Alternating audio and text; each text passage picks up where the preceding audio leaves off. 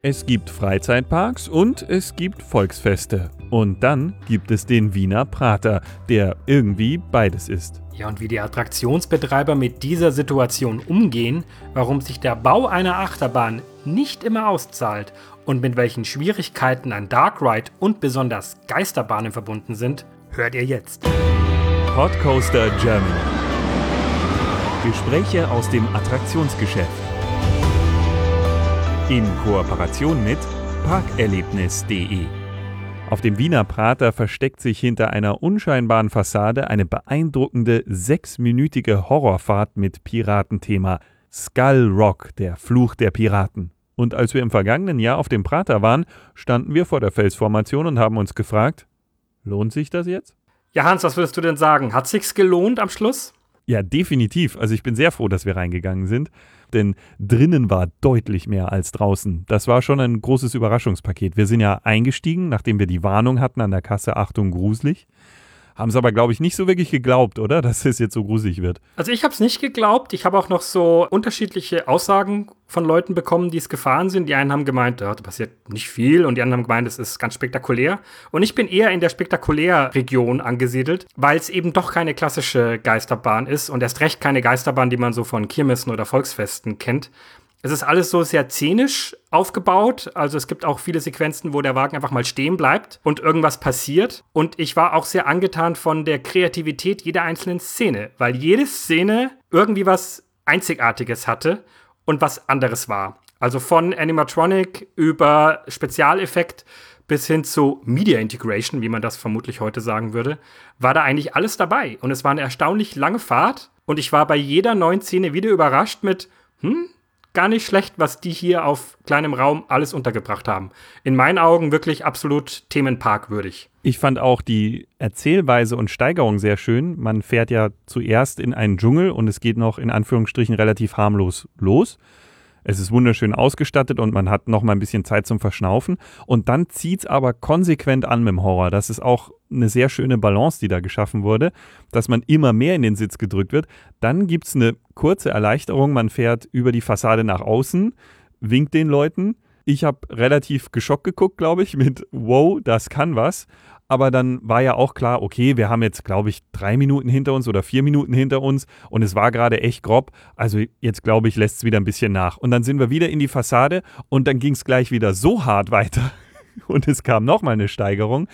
Ich fand es faszinierend. Klar, der Horror basiert trotzdem hauptsächlich auf erschreckt werden und angesprungen werden, aber es ist auch echt viel Atmosphäre dabei. Und ich glaube, wenn man sich das traut, dann wäre es in der Bahn sogar auch möglich, einen Horror zu erzeugen in einem Raum, der gar nicht so sehr auf den Schockeffekt setzt, sondern einfach nur auf eine super unangenehme Atmosphäre so ging es mir auch. Es ging uns beiden ja irgendwie so, dass wir, weil wir so überrascht waren von der Qualität des Erschreckens äh, von dieser Bahn, dass wir eigentlich bei jeder neuen Szene eigentlich sehr angespannt waren, weil wir wussten nicht, was uns erwartet. Also der Wagen dreht sich auch ab und zu und dann denkst du dir, vielleicht kommt von hinten was, vielleicht kommt von vorne was.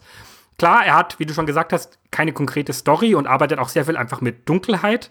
Aber diese konkrete Anspannung, die hält die Bahn wirklich sehr, sehr, sehr gut aufrecht, fand ich. Also da hat sich wirklich jemand schon sehr Gedanken gemacht, als diese Bahn entworfen worden ist und mit diesem jemand haben wir auch gesprochen, nämlich das ist Christoph Branduser. Und das war ein sehr intensives Gespräch, was wir nachher hatten. Wir sind rausgegangen und haben uns auch direkt an die Macher gewandt quasi und haben einen Daumen hoch gezeigt und gesagt, okay, cool, dass ihr so ein Fahrgeschäft macht. Da haben wir ein Gespräch vereinbart und haben mit Christoph Branduser im Detail gesprochen. Und als erstes wollten wir dabei wissen, wie es für ihn ist, auf dem Prater zu sein und wie es letztendlich dazu kam. Man kommt sicher nicht als ein Otto-Normalverbraucher auf die Idee, dass man Schausteller wird, glaube ich, oder dass man Drahtunternehmer wird, in unserem, wie in meinem Fall, sondern da wird man, glaube ich, zwangsläufig hineingeboren und, und findet dadurch darin seine Berufung. Zu meiner Person, also meine, meine Familie, meine Vorfahren, wir stammen aus dem Prater. Ich bin jetzt quasi in der sechsten Generation tätig. Den Prater gibt es seit 1766, quasi jetzt seit 254 Jahren. Das ist quasi so mit der älteste Freizeitpark. Ja. Was ist denn der Unterschied zwischen dem Prater und Freizeitparks und Volksfesten? Also ich würde sagen, wir sind kein klassischer Freizeitpark, sondern wir gehören doch in die Richtung äh, Rummelplatz, der aber das ganze Jahr stationär hier ist.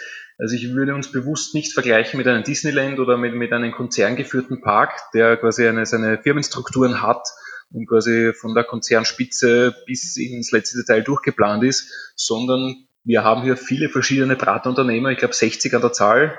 Es werden halt immer weniger, weil natürlich die, die Großen eher die Kleinen auch hier auffressen und somit die Kleinen eher wegsterben. Aber das macht halt den Brat auch so einzigartig. Also hier gibt es viele, viele verschiedene einzelne Chefs. Jeder ist auf seinen Parzellen oder auf seinen Plätzen und kann natürlich die bewirtschaften, in, ich sage mal, wie er möchte. Und das steigert, also dadurch gibt es auch diese Wettbewerbsfähigkeit. Und das macht auch den Prater so, so einzigartig. Großer Vorteil von uns, oder ich bin dankbar, dass wir keine klassischen Schausteller sind, sprich, dass wir auf- und abbauen müssen und auf der Reise sind. Das bleibt uns erspart. Wir können das ganze Jahr hier bleiben. Und dadurch ist es natürlich auch möglich, äh, wenn Ihnen das erspart bleibt, dass man bei, bei so Attraktionen ebenso wie auch bei der Piratenbahn Skyrock, dass man da doch sehr ins Detail geht und, und technische Sachen realisiert, die halt für einen transportablen Betrieb dann doch nicht so einfach wären, weil man da doch immer darauf schauen muss, dass das Ganze zerlegbar ist, dass man hat man viele Steckverbindungen. Also wir können da doch eher auf äh, Festinstallationen aufbauen und dadurch ganz andere Sachen realisieren, als wie ein klassischer Schausteller, der natürlich in, in jeder Maßnahme daran denken muss, wie verpacke ich das, wie bringe ich das wieder auf meinen Lastwagen und wie verschiffe ich das auf den nächsten, auf den nächsten Kirmesplatz. Am Produkt Prater arbeiten somit viele unterschiedliche Menschen. Dadurch stehen sie auch in einer gewissen Konkurrenz. Fehler aber wiederum fallen auf den ganzen Prater zurück. Wie geht Christoph Branduser damit um, dass zwar jeder für sich, aber dann doch alle auch wieder für den Prater arbeiten müssen? Das ist eine gute Frage. Das Problem ist, also wir sind wie ein kleines Dorf. Äh, wir fischen alle im gleichen Teich, wir sind alle Konkurrenten. Ähm, dadurch ist natürlich der Konkurrenzdruck irrsinnig hoch. Aber trotzdem ist man doch eine Einheit, wenn irgendwie ich sag mal, der, der, der böse Feind von außen kommt, dann halten doch alle zusammen. Das ist ein bisschen so wie Asterix und Obelix in Gallien quasi, so vergleiche ich das. Oder meine Frau vergleicht das immer mit, mit, mit Gallien. Ja, es, es macht an sich schon jeder so seine, seine, seine Sachen oder, oder es gibt halt schon gewisse Regulierungen, dass man sagt, es gibt jetzt äh, genug Geisterbahnen, da, also da braucht man jetzt nicht noch eine und es gibt von dem schon genug. Also man sollte da schon ein bisschen schauen natürlich, was gibt es schon, was ist abgedeckt und man ist eher daran interessiert, dass man neue Dinge in den Prater bringt, weil auch nur neue Attraktionen, die es auch noch nicht gibt, die man dann auch gut bewerben kann, die haben dann auch einen Werbeeffekt und auch mit denen kann man dann wiederum neue Leute in den Prater locken. Die Familie Brandhuser ist seit Generationen auf dem Prater vertreten. Wir wollten wissen, ob sie allgemeine Trends beobachtet haben und ob es Attraktionen gibt, die einfach zeitlos sind alles, was sich in der Technik getan hat, der Fortschritt durch Projektionen, was möglich ist, durch, durch Audiotechnik, durch äh, SBS-Schaltungen, ist natürlich bei neuen Attraktionen ganz andere Dinge möglich, als was es früher war. Also wir haben selber, wir betreiben eine, eine, eine alte Märchenbahn, eine, eine Kindergrottenbahn, Baujahr 1951, ein Nachkriegsbau, aufgebaut natürlich aus dem, was halt dann nach dem Krieg da war an Bausubstanz, also mit Ziegeln, die halt hergebracht worden sind, Holzdach und so weiter. Figuren, die aus Pappmaché gebaut sind. Das hat natürlich einen ganz eigenen Charme, der, finde ich, auch erhalten bleiben soll. Ich finde es halt immer interessant, dass ich mag es nicht, wenn unbedingt alte Dinge ausschließlich weichen oder, oder eliminiert werden und durch neu ersetzt werden. Also ich mag das auch ganz gerne, dass, dass natürlich äh, alte Attraktionen irgendwie erhalten werden, modernisiert werden oder ein bisschen eine, eine, eine Modernisierung erleben durch neue Antrieb, durch äh, neue Komponenten aber prinzipiell dieses Alte zu erhalten, ist in, in, in vielen Fällen sicher sehr, sehr attraktiv. Wir haben gerade im Wiener Prater gibt es auch die, diese bekannte Zwergal-Hochschaubahn, eine ganz alte Holzachterbahn, die auch also ständig serviciert und, und, und, und top äh, modern ist eigentlich und den Sicherheitsanforderungen und so weiter entspricht, äh, aber natürlich diesen alten Charme weiterhin versprühen lässt. Und ich finde, das wäre auch schade, wenn man den gerade aus dem Wiener Prater, wenn man das quasi verbannen würde. Skull Rock ist nun eine vollständig neue Attraktion auf dem Prater. War das Christoph Brandusers erstes Projekt? Und war das eine fertige Lösung, die Sie gekauft haben? Nein. Also wir haben schon ein paar Jahre vorher haben wir quasi ein, ein ähnliches Projekt, quasi, und das war unser erstes Projekt realisiert. Das war das Hotel Psycho. Ist, glaube ich, in Deutschland auch ein, ein, ein Begriff oder hat ein bisschen Wellen geschlagen. Das war doch ein bisschen ein neuer Maßstab von einer, von einer Geisterbahn, von einer richtigen Geisterbahn wir sind quasi damals zu dem Platz gekommen. Da war ein alte Geister, oder ein, ein, ein Geistergehhaus auf Containerbasis vorhanden. Und wir haben dann quasi uns überlegt, wir modernisieren und machen eine neue Geisterbahn daraus. Und das war eigentlich die, die Grundidee. Und somit äh, dann, also da war das erste Mal, dass wir uns damit auseinandergesetzt haben. Ich habe vorher auch noch nie eine Geisterbahn gebaut oder irgendwas in der Richtung. Und jetzt fangst du mal an. Bin ich mal auf die Messe geflogen, auf die Japa, kennt ihr auch in jeder und habe dort einmal geschaut, was gibt's da für Hersteller. Also ich dann schaust du Cosetto an und so weiter. Zum Beispiel Cosetto äh, vom Hinzen, ein, ein, ich glaube ein holländischer Schausteller, der eine, eine hängende Geisterbahn hat. Die hat uns ganz gut gefallen vom, vom äußeren Erscheinungsbild und haben uns gedacht, okay, so in die Richtung könnte das gehen. Das war mal die Grundidee. Und somit mit Cosetto Kontakt aufgenommen, aber was kann das kosten? Und dann siehst du, okay, die und die Grundfläche, wir haben einen großen Platz. Das Hotel Psycho, das hat circa, also die Grundfläche 30 mal 16 Meter, sind doch 480 Quadratmeter, auf zwei Etagen sind wir bei knapp 1000 Quadratmetern. Und das hätte natürlich jetzt bei einem, bei einem Hersteller, der alles aus einer Hand macht, wäre das sehr kostspielig gewesen, wobei das ist jetzt noch gar nicht das Thema.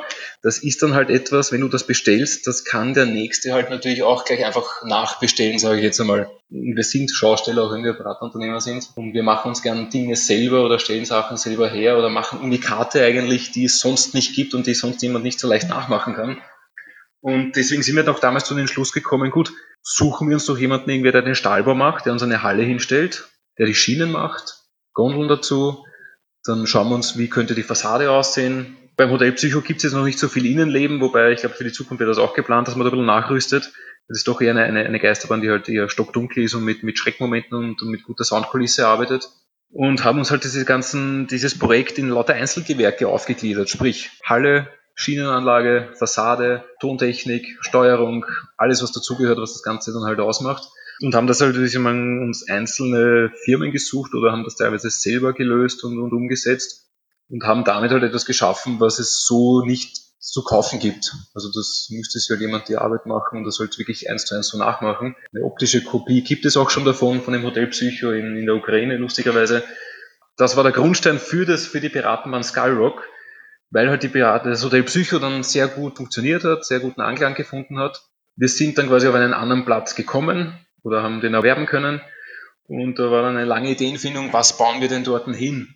Also es gab verschiedene Ideen von einer Gerstlauer Bahn über oder von, von Gerstlauer den Sky Roller. Der Sky Roller wäre sich ausgegangen, aber der hätte es dann doch nicht werden sollen oder das war nicht so die, der Clou. Achterbahn wäre der Platz zu klein gewesen, weil für eine Achterbahn brauchst du doch Minimum deine 60 Meter in der Länge und 30 Meter in der Breite. Alles drunter ist, also hast du kein, kein Fahrgefühl, was, was irgendwie berauschend wäre. Und somit sind wir dann zu der Idee gekommen und gesagt, gut, machen wir doch eigentlich genau das Gleiche, was wir beim Hotel Psycho gemacht haben, vielleicht noch einmal, sprich eine Halle, Schienenanlage, drehende Gondeln, aber das Ganze verpackt mit einem anderen Thema. Und dann haben wir uns gedacht, gut, was für ein Thema? Lange herum überlegt, was ist zeitlos, was, was geht immer, was ist jetzt nicht nur eine kurze Modeerscheinung.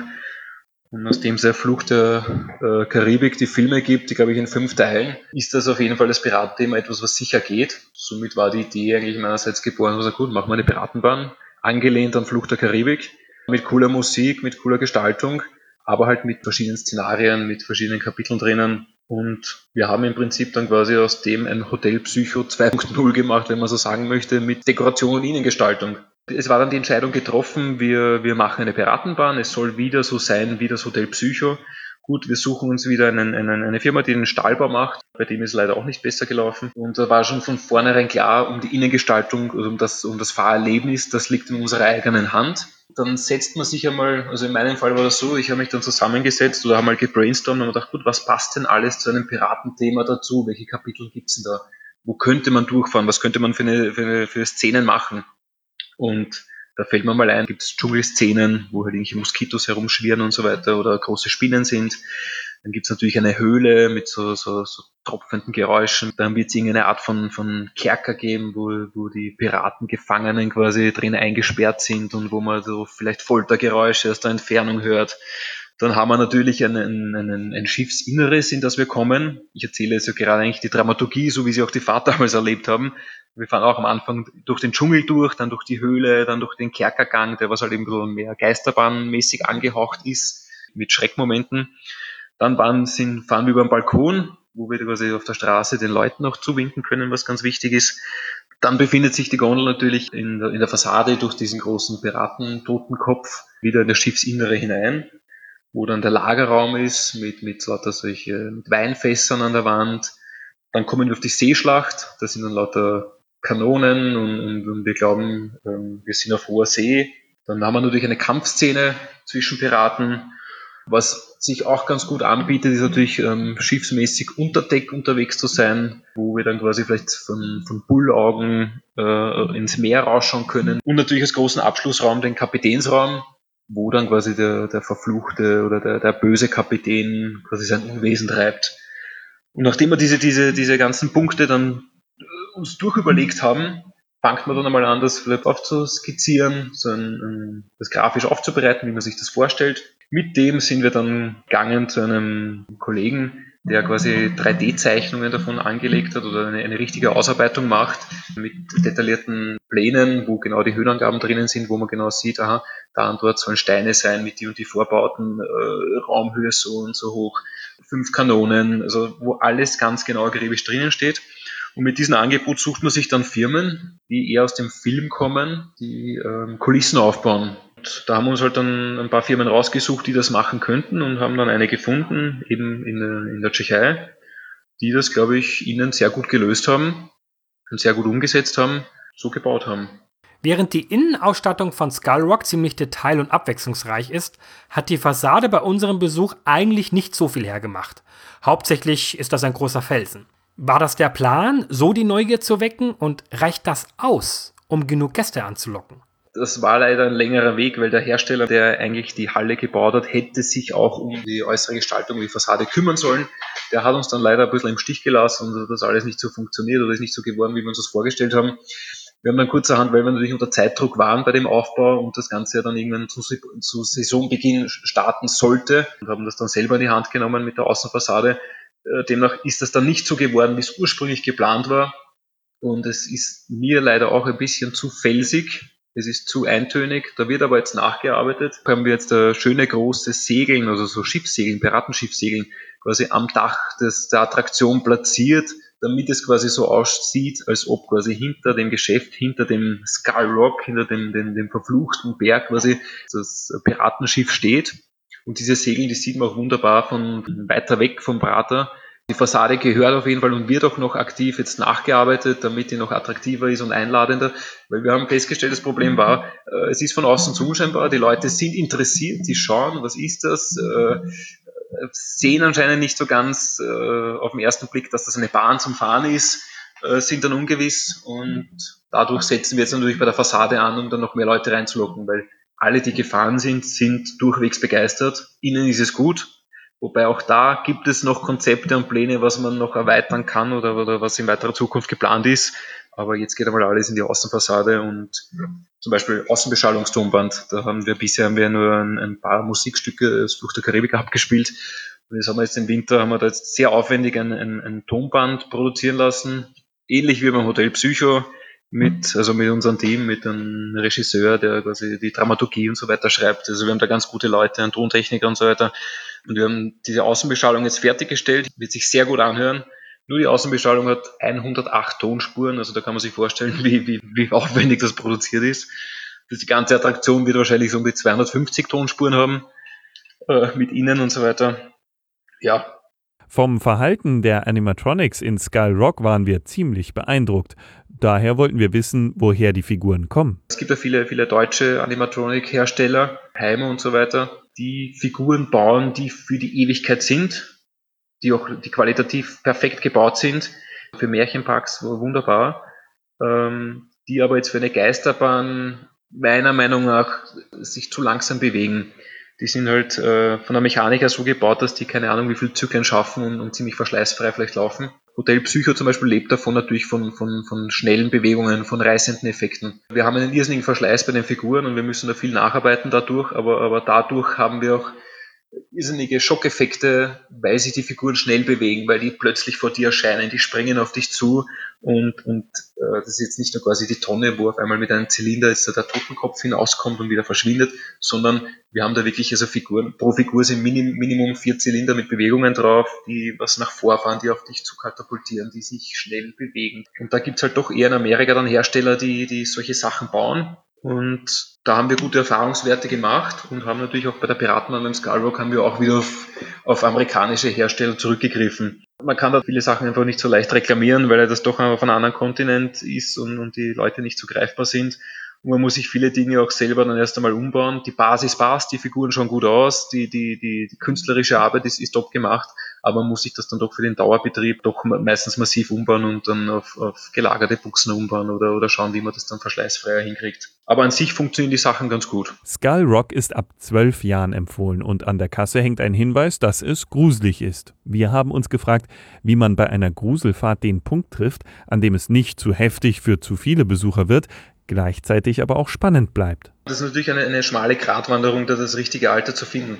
Weil setzt man das Alter zu jung an, sprich, dass man da ab sechs Jahren fahren könnte, und das könnte man beim Skyrock rein aus, aus der Anlage heraus, weil die, die Gondeln fahren ganz langsam und also die Fahreigenschaften, man kann nicht hinausfliegen, da könnten noch, ich sage jetzt mal, vierjährige Kinder fahren. Natürlich, wenn man es in der Kasse anschreibt, das ist ab vier Jahren, dann denkt sich jeder, na, das ist ja für Babys. Das ist ja uninteressant. Also man ist schon ein psychologischer Aspekt dabei, dass man sagt, man wählt bewusst eine, eine höhere Altersgrenze, um das in gewisser Weise besser verkaufen zu können, dass dann sagt, boah, das ist erst ab zwölf, das muss arg sein, da müssen wir reingehen. Wir haben es bei der Geisterbahn Hotel Psycho haben das gewählt ab zwölf Jahren, wobei wir hatten dann von der FSK äh, sind uns herangetreten, dass es da ein paar Beschwerden gab und die wollten eigentlich die Altersgrenze höher ansetzen. Wir haben uns noch geeinigt auf 14 Jahre weil da die Videoeffekte teilweise zu arg und zu realistisch waren. Hotel Psycho soll auch bei 14 Jahren sein, das ist in Ordnung. Für, es können aber auch Zwölfjährige fahren, die sehen dann aber die Videoeffekte nicht. Also wir haben das so umgebaut, dass man das halt 14-Jährige quasi alles sehen, Zwölfjährige sehen nur die, nur die Figuren, aber nicht die Videoeffekte. Wir haben das ganz einfach gelöst. Da ist vorne im Prinzip an der Gondel ein, ein Reflektor dran, der an sich immer abgedeckt ist, also verdeckt ist. Wenn einer aber jetzt unter 14 Jahre alt ist, wird das weggeklappt, dass der Reflektor aktiv ist und wir haben dann drinnen in der Bahn kurz vor diesen Momenten, wo die Videoeffekte sind, Lichtschranken, die erkennen, okay, und der unterbricht dann einfach den, den, den Trigger, dass, dass, diese, dass der Videoeffekt der Videoplayer auslösen kann. Eine ganz simple, einfache Lösung. Immer das Simpelste ist das Beste. Das funktioniert. Und beim Skyrock soll eine Familienbahn sein, die natürlich auch ein bisschen schreckhaft ist, damit sie auch die erwachsenen Leute lockt, weil wenn es nur eine, eine reine Freizeitbahn, eine schöne Themenfahrt wäre, wäre es, glaube ich, vielleicht für den, für den Kunden, der vorbeigeht, etwas zu langweilig. Und deswegen haben wir das Alter dann so gewählt, damit man doch Leute gut anlocken kann. Ein Dark Ride auf dem Prater, das ist durchaus ein gewisses Risiko, denn im Gegensatz zu anderen Attraktionen ist ja nicht auf den ersten Blick klar, ob sich die Fahrt auch lohnt. Wie Christoph Branduser damit umgeht und ob er selbst noch leicht zu erschrecken ist, hört ihr gleich.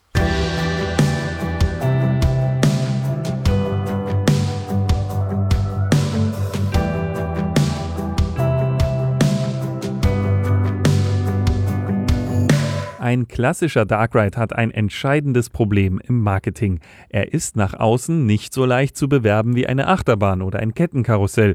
Und zu viel verraten will man ja auch nicht. Und gerade auf dem Prater wiegt das noch einmal schwerer als im Freizeitpark. Wieso sind die Brantusas trotzdem ein Risiko eingegangen, bei ihrer neuen Attraktion viel in die Innenausstattung eines Dark Rides zu investieren?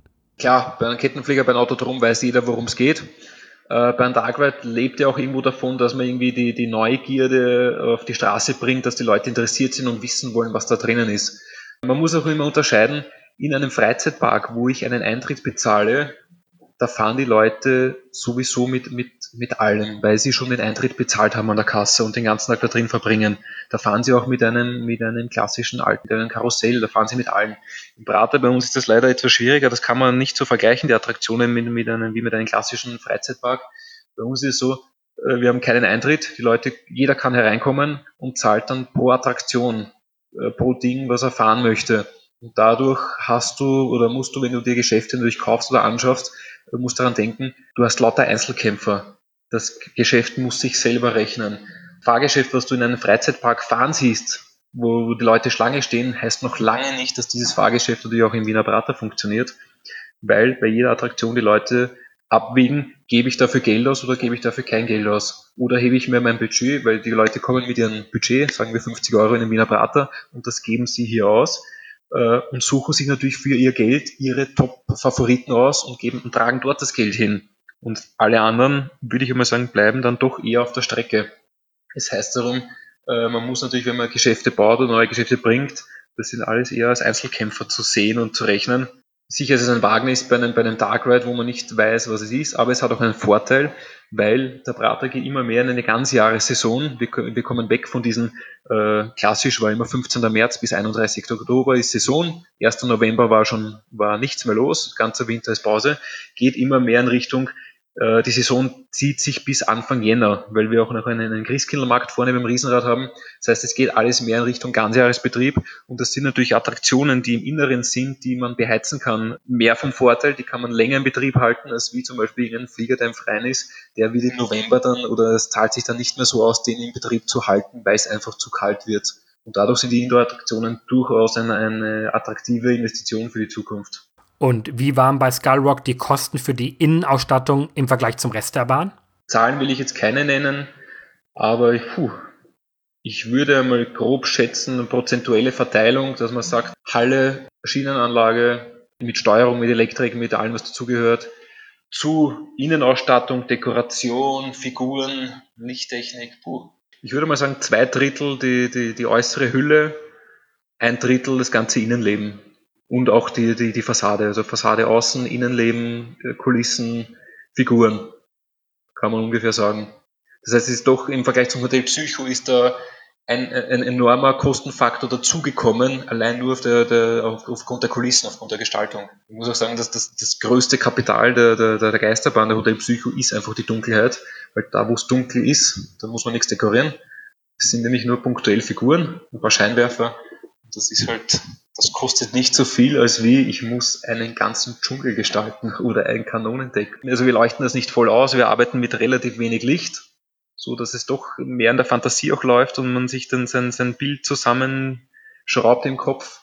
Aber Kulissen bauen, das geht schon wirklich ins Geld. Gab es Vorbilder oder Ideengeber für beide Bahnen? Ich habe jetzt ja nicht wirklich jetzt, wo ich sage, ich habe das jetzt nach irgendetwas nachgebaut oder nachempfunden. Fangen wir vielleicht beim Hotel Psycho an das war einfach für mich ein, okay, ich habe gesehen, was gibt es für Geisterbahnen, was ist am Markt, man kennt die klassischen von Deutschland auf der Kirmes, die unterwegs sind und auch im Wiener Prater, was alles war. Geisterbahnen, die waren halt als, als Kinder, weil wenn man gefahren ist, war das eine Mutprobe und es war gruselig. Nur als Erwachsener, wenn man gefahren ist, war das halt alles eigentlich nicht mehr, war das lustig, aber es war kein, kein, keine Schreckmomente mehr da. Und ich habe mir eigentlich gedacht, es müsste doch möglich sein, heutzutage doch äh, Effekte und, und so zu platzieren und einen Point zu bringen, dass die auch erwachsene Leute wirklich reißen und, und dass man das äh, von den Szenen her so gut hinbekommt. Das heißt, ich habe mir das eigentlich nirgendwo beim Hotel Psycho irgendwo abgeschaut, sondern wir haben das eigentlich selber das erste Mal ist er dann so umgesetzt, dass das so gut ankommt.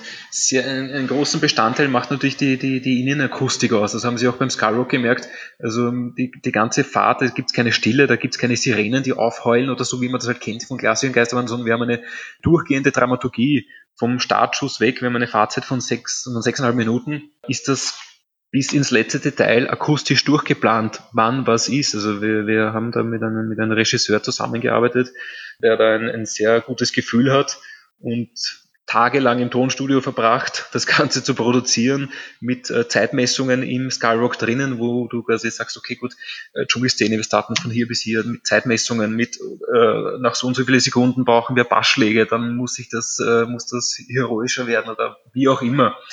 Und das sind halt diese Details, die das dann, die das dann ausmachen. Ja. Es klang schon heraus, obwohl Skull Rock im Betrieb ist, wird immer noch weitergebaut, beispielsweise an der Fassade. Wird so eine Bahn überhaupt jemals fertig? Na, also durch ist man nie. Außerdem, wer rastet, der rostet. Also man sollte sich, glaube ich, nie zurücklehnen und, und äh, entspannen. Äh, das ist wie bei einem Haus. Also wenn jeder, der ein Haus hat, wird wissen, da gibt es immer was zu tun, da gibt es immer was zum Nachbessern. Äh, ich nehme jetzt das Beispiel, die beiden Bahnen, da wird es immer irgendwas geben, was man noch nachrüsten kann. Also die sind bei weitem noch, die haben bei weitem noch nicht ihr Potenzial ausgeschöpft. Zum Beispiel für die Skyrock, Sie haben ja gesehen, da gibt es drinnen noch äh, zwei dünkere Abschnitte.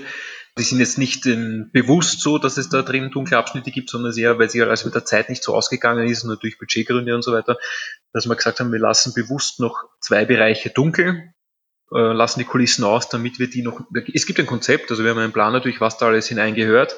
Die kann man aber nachrüsten. Genauso beim Hotel Psycho, da kann man immer wieder Figuren tauschen oder platzieren oder umsetzen Und wir haben auch viele Stammgäste, die natürlich kommen und fragen, und habt da was Neues gemacht oder die, die, die, die wollen ja auch wiederum Änderungen haben.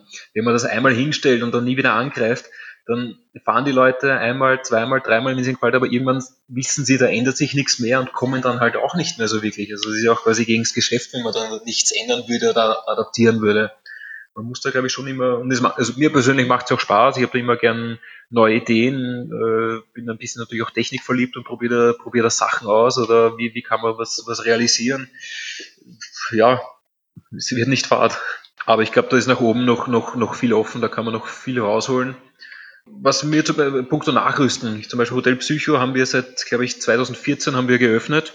Und da haben wir auch, also vom Zeitpunkt, wie wir geöffnet haben, zu wie es heute dasteht, hat sich irrsinnig viel getan, da wurde viel weitergemacht. Wir haben zum Beispiel eine, eine Fotoanlage, das haben schon viele Attraktionen, die haben wir aber jetzt auch nicht zugekauft, sondern wir haben selber gemacht. Wir machen viel, wir machen fast alles eigentlich selbst oder wir setzen mit den meisten Dingen selbst auseinander und probieren das selbst zu entwickeln, damit wir gerade damit wir nicht Sachen haben, die sich ein jeder x-beliebige dann nachkaufen kann oder einfach nachmachen kann. So habe ich jetzt quasi beim Hotel Psycho eins draufgesetzt und habe ich mir überlegt, es muss doch möglich sein, Fotoanlage hat jeder, machen wir doch eine Videoanlage. Sprich, ich habe die Idee gehabt, es muss doch cool sein, dass man da drin während der Fahrt gefilmt wird, auf mehreren Stationen, und dass man nach der Fahrt nicht nur sein Foto kaufen kann, sondern seinen persönlichen Hotel Psycho Videoclip. Die Idee war geboren, dann sucht man sich natürlich an, okay, gut, wer könnte das, wie finde ich da irgendwen, der mir das programmieren kann oder was auch immer. Alles geschafft, wir haben das System, das läuft.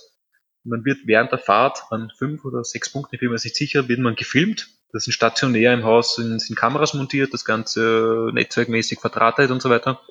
Und man kann sich dann am Ende der Fahrt sein persönliches Video kaufen. Das besteht aber nicht nur aus starren Aufnahmen, sondern wir haben vorgefertigte Videos geschnitten mit den dynamischen Aufnahmen, die während der Fahrt entstehen.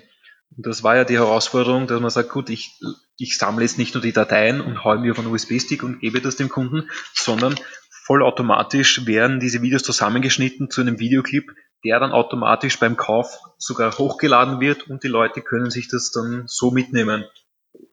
Und das ist natürlich auch etwas, das habe ich noch in keinem Park gesehen, das habe ich noch nirgendwo gesehen. Wir haben es geschafft, wir haben es gemacht.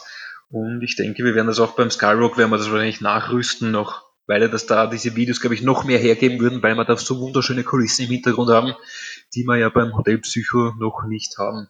Kann Christoph Brandhuser seine Bahn denn selbst überhaupt noch fahren? Ja, klar. Also Hotel Psycho habe ich ein bisschen ist ein bisschen bei mir in Mitleidenschaft gezogen worden, dass aufgrund der Attraktion Skyrock, weil die halt doch die letzten zwei Jahre sehr viel Zeit von mir in Anspruch genommen hat äh, und sehr viel Nerven. Aber ich, also ich kann sich vorstellen, wenn man das von der Picke auf äh, mit aufbaut und plant, also und, und, und die im Tonstudio begleitet und die Zeitmessungen macht und eigentlich quasi jeden Tag darin verbringt und also man, man kann da drin blind herumrennen und, und man hört akustisch sofort, wenn irgendwas nicht passt oder wenn irgendwas nicht funktioniert. Und, und natürlich setzt man sich auch immer wieder dann gerne mal in die Gondel und fahrt einmal selber eine Runde durch.